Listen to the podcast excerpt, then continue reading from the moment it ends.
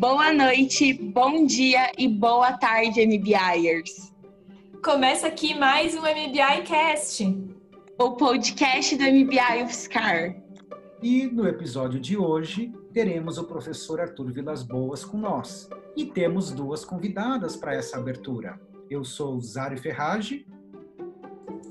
Eu sou a Mitz. E eu sou a Vitória. É, e juntos compomos a equipe do MBI UFSCar aqui em São Paulo. Hoje, antes da gente ir para o professor Arthur, eu gostaria de dizer que teremos nesse próximo encontro um momento ah, inicial na aula para debatermos um pouco a teoria U e como ela se articula com o módulo Startup Innovation e o módulo Self Innovation que tivemos o ano passado. A ideia é que a gente faça aqui pontos de reflexão sobre a jornada que percorremos até agora pelo MBI e com isso a gente consiga aportar mais sentidos. A gente sabe que vocês estavam sentindo falta de um pouquinho de self-innovation no startup. Né? E assim, acho que tem ah, para algumas alguns perfis, né, Mits, um interesse maior no startup mesmo, né? E a gente identificou até por conversas, eu tenho feito algumas entrevistas em profundidade com os estudantes do MBI, com os alunos, e a gente tem visto, poxa, Zari, queria saber um pouco mais do self, ou relembrar, e na verdade aqui é trazer um pouco a teoria U, que é uma teoria de inovação, né? E eu costumo brincar, né, que não tem nada mais prático do que uma boa teoria que foi testada né, em formas de inovar, para que a gente faça aí um, um, um apanhado daquilo que a gente viu até então. Né? O professor Arthur Vilas Boas começa a abordar a questão do, das vendas, né, do comercial. A gente está entrando um pouco aqui em narrativa de marca, também para o fim do mês. E é justamente a gente entender, poxa, estou aqui com uma boa ideia, como eu coloco ele, como que eu ponho isso para o mercado e trabalho a questão de vendas. Né? Espero que vocês tenham uma excelente semana. Nos vemos ah, no sábado. Até a aula. Até mais, pessoal. Beijo. Até mais, pessoal. Tchau, tchau.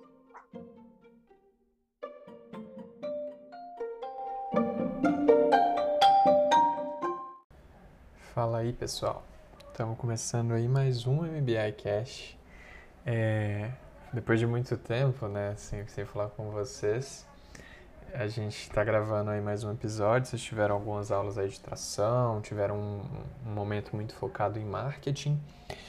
E agora a gente vai avançar um pouco. Mas aí, é, até olhando um pouco, passando de helicóptero assim o nosso programa, né? A gente vivenciou muito os primeiros passos de uma startup, descobriu o problema, aí, poxa, entender melhor a dor do usuário, aprofundar um pouco nisso, aí validar um pouquinho, construir a landing page, vivenciaram aí a parte de é, experimentação em growth, né? Então até teve um, uma volta aí a todo todos os conceitos aí de, do customer development, né? A parte de discovery, de ouvir, entender a dor.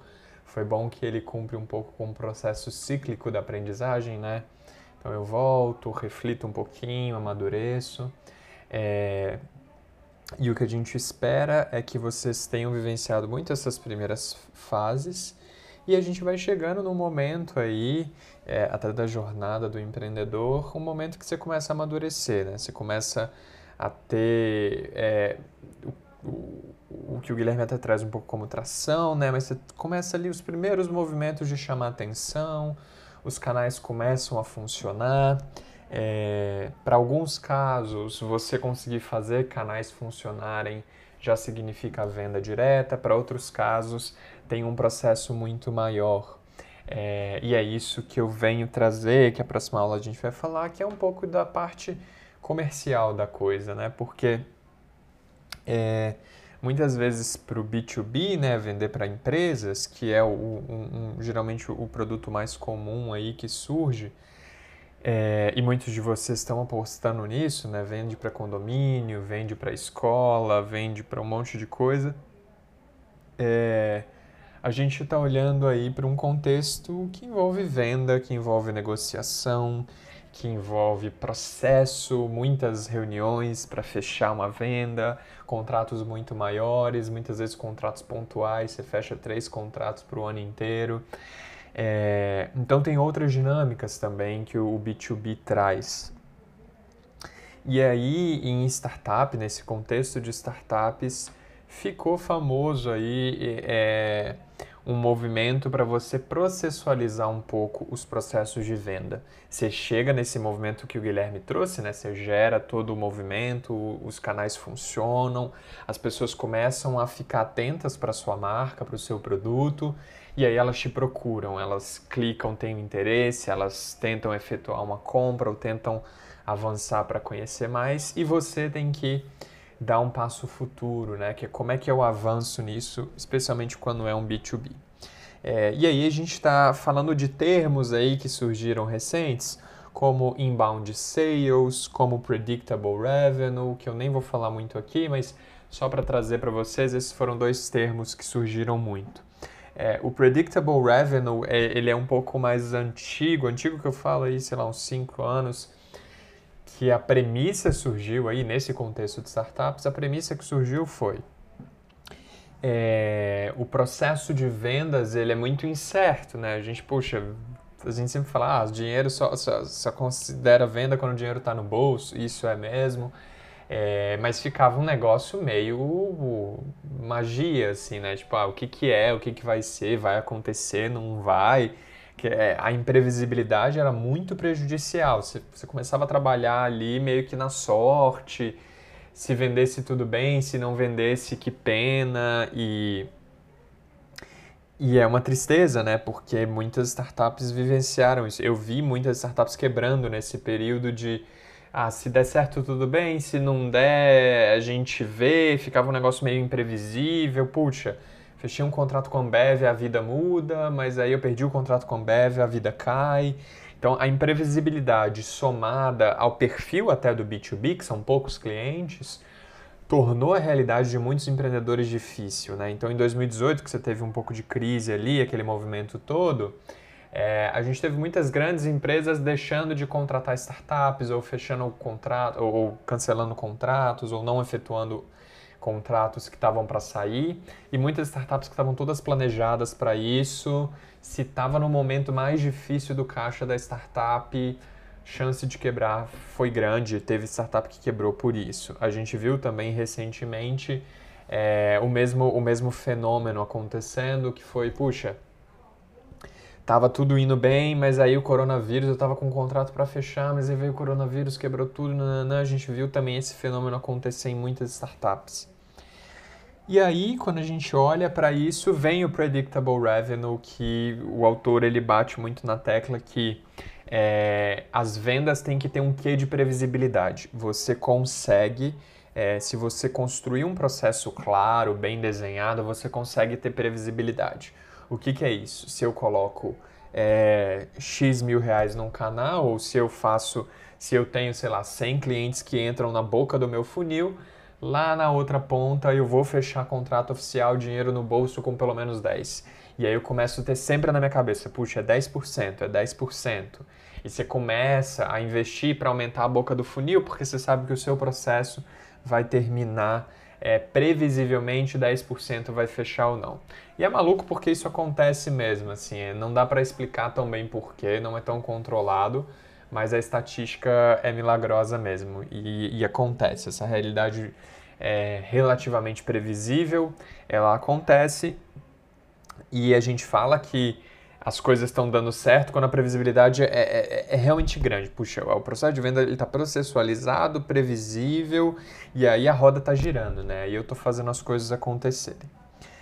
É, mas aí, quando eu falo desse predictable revenue, eu falo talvez da palavra mais importante aqui, que é funil.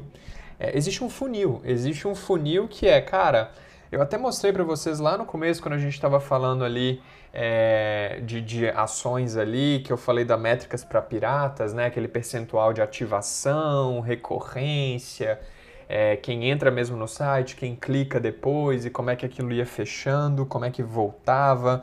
Era alguma coisa como tipo dos 100% visitantes, 30% fazem uma segunda visita e só 2% fazem uma visita recorrente. Eu até falei do Promobit ali com vocês. É, e disso tudo, só 1% realmente compra. Então, puxa, você tem que começar a desenhar melhor esse funil. Mas para esse funil ser previsível, ele tem que ter processos, ele tem que ter processos bem claros. E é muito isso que a gente vai falar aí na próxima aula, que é conectando um pouco com a parte de growth ali, de canais e tal, a gente entra, dá uma aprofundada na parte de funil mesmo, como é que é um funil especialmente para B2B, e depois a gente começa a avançar com branding e outras coisas. É, mas então, o, o, a discussão que eu vou trazer aqui, que eu vou falar rapidinho no, no podcast depois a gente aprofunda em aula, é um pouco sobre esse funil, né? Quais, quais elementos é, envolvidos aí nesse funil, por alto, né? não, não falando muito específico do funil, mas por alto, o que, que acontece? É, primeiro de tudo, mil pessoas entraram no seu site. Tem pessoas que têm um perfil ideal para o seu site, tem pessoas que não. Por exemplo, na Labenu. Se o nosso curso ali ele é integral, ele é, puxa, as pessoas têm que estudar 8 horas por dia, é, tem pessoas que vão entrar ali que elas não têm essa, essas 8 horas por dia. É, então eu tenho que deixar bem explícito para elas que, pô, olha, é, são 8 horas. Eu estou educando mesmo a pessoa que entra, eu estou educando o visitante que, olha, Veja se faz sentido para você e se não faz sentido. Porque aí eu já estou limpando um pouco. É, por que, que a gente está falando de limpeza? Isso acontece mesmo. A gente fala muito de limpeza quando a gente fala é, de comercial. Porque no fim do dia, quanto mais avançada a pessoa está no seu funil, no seu processo de venda, mais trabalho dá para você. Então você vai ter que gerenciar contratos, você vai ter que às vezes colocar um time para reunião, você vai ter que fazer um monte de coisa. Aí imagina lá na frente, você está fazendo contrato, você aloca maior tempão por pessoa no, no processo ali, e aí a pessoa fala, putz, não, eu não posso oito horas, eu não quero. Então, por uma finalidade de eficiência mesmo, de economizar o tempo da operação, você tenta fazer essa limpeza o mais escalável possível, o mais cedo possível. Então, você mostra lá de cara, puxa, sem custo nenhum, já mostra para a pessoa ali no site que, olha, esse site é para tal pessoa e ele não é para tal pessoa. Esse produto ele é para você se você tem isso, isso e aquilo. Esse produto não é para você se você tem X, Y, Z. Eu lembro que tinha uma professora americana que ela falava nisso, que o marketing aí, esse processo de conversão, é muito mais sobre tirar os que não são seu cliente mesmo, os clientes que não são ideais, do que ficar considerando os clientes ideais e tentando pegar. É, então o trabalho maior tem que se concentrar até nessa limpeza, na retirada. Beleza, você resolveu aí quem é e quem não é. Mas aí, poxa, quem é? Beleza, então chegou uma galera ali que é mesmo, poxa, tem fit para o seu produto. Essas pessoas vão comprar o seu produto.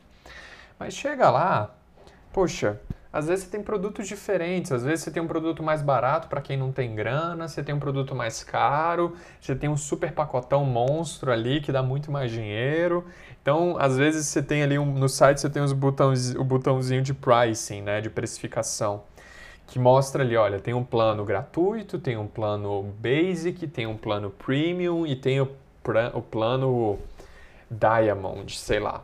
É, por quê? Olha, eu, eu diferencio mais uma vez falando em é, eficiência e economia, né? O Diamond, o Premium e tudo mais, eu quero colocar pessoas do lado, acompanhando, forçando essa conversão. Eu quero, tipo, quero colar nessa pessoa. Já o Basic, cara, eu quero economizar o máximo com esse público. Ou não, né? Depende da sua estratégia, mas geralmente é assim. Pessoa que dá mais dinheiro, que dá mais margem aqui, eu vou alocar até pessoas para ligar, para acompanhar. E aí é bom que eu separe isso, é bom que eu separe mesmo esses produtos diferentes para as caixinhas voltarem e para eu alocar melhor a minha equipe nesse processo. Depois disso, tem até uma questão de dar uma nota, né, que é o scoring aí, você dá uma nota para a relevância do seu cliente ou da sua cliente. Que é, puxa, essa pessoa está com a dor gritando aqui, ela precisa para ontem, vai pagar o Diamond, é, ou essa pessoa nem parece tão interessada, mas talvez se a gente insistir muito, converte. Vocês já devem ter vivenciado isso na vida de vocês em alguma alguma questão, às vezes não é nem para venda, mas às vezes até em relacionamento, na conhecer uma pessoa ali, essa pessoa precisa investir muito ou não, né? Então, é, é realmente essa questão de priorização. Então, é, existem pessoas que você vai ter que investir muito mais. E vale a pena, às vezes vale a pena, mas existem pessoas que, putz, tá na cara do gol, vamos tentar converter, vamos tentar pegar essa pessoa e fazer funcionar. É por isso que você tem um scoring de relevância. Então, por exemplo, algumas ferramentas como o MailChimp aí que a gente usa para campanhas de e-mail, ele dá esse ranking do tipo, olha, esse aqui, esse e-mail aqui é o seu melhor usuário. Esse e-mail abre todas as suas newsletters, abre todas as suas campanhas, clica, fica mó tempão no seu e-mail. Essa pessoa parece estar apaixonada com o que se oferece. É, e aí ele já te mostra quem é o e-mail. Então você fala, putz, aí você vê o e-mail é, sei lá, diretoria.ambev. Você fala, bicho, eu tenho que achar essa pessoa, eu tenho que mandar uma mensagem, marcar uma call, porque o score já é muito alto, o cliente parece relevante. Então você, por um scoring de relevância, você é, dedica mais recursos para é, esse público. Aí beleza, às vezes você vendeu, deu certo, a venda rolou. Puxa, além disso, muitas vezes você vai ter que ensinar a usar o seu produto. Dependendo do seu produto, você vai ter que fazer uma chamada no Zoom ali, ensinar a usar, mostrar onde clica, o que faz. É, jogos né, de celular, eles são muito bons nisso. Eles vão te dando desafios ali, eles gamificaram o processo. Vai te dando desafio para você ir aprendendo usar as funções, usar as missões, usar os produtos do jogo. Então, é realmente ensinar a usar o seu produto. E aí, depois disso, ainda tem um pós-venda, né? é, fazer o, famoso upselling, né? Puxa, será que eu não consigo. A pessoa está pagando premium, será que ela não consegue ir para o Diamond ali? Será que eu não consigo convencer? Será que eu não consigo pelo menos fazer com que essa pessoa indique para outros colegas da Ambev ou de outras empresas no mesmo cargo dela? É, ou muitas vezes depois o pós-venda envolve suporte, né? Puxa, será que eu tenho que fazer uma chamada mensal ali para ver se está tudo bem, para garantir que essa pessoa está amando o meu produto e que vai continuar usando? Então, vocês estão percebendo que é um, é um funil e a gente faz nesse funil muitas coisas dentro dele por questão de eficiência mesmo de recursos. Tem toda uma gestão aí de alocação de pessoas, organização de coisas que garantem aí uma, um, uma melhor eficiência no uso de recursos. E quando você vai organizando essas coisas, você vai gerando previsibilidade na conversão. Você vai criando um processo que se torna previsível. E essa previsibilidade aí é o modelo do predictable revenue, por exemplo. Ele vai realmente criando uma narrativa previsível e muitas startups implementaram e deram muito certo com isso. Muitas startups, inclusive, fizeram dinheiro vendendo consultoria só de predictable revenue. Então, ah, eu produzo conteúdo, eu faço a parte de venda, eu faço pós-venda. Startups meio que terceirizaram todas, todo o funil, as funções do funil. A gente vai ver em aula melhor essas funções, mas tem muita gente que usa, deu muito certo para muita gente e acabou virando um modelo padrão em empresas de tecnologia. Então é isso, gente. A gente chegou nesse momento aí que, putz, consegui acertar canais, atrair as pessoas, às vezes elas caíram no meu site. Mas aí agora, como é que eu converto? Como é que eu faço venda? Como é que é o meu processo de atravessar o funil? Como que tudo isso acontece? É isso que a gente vai descobrir aí na aula, é isso que a gente vai vivenciar agora é, esse processo todo aí de conversão e previsibilidade de receita ou de venda. Espero que vocês tenham gostado e até mais, gente. Até sábado. Tamo junto. Thank you.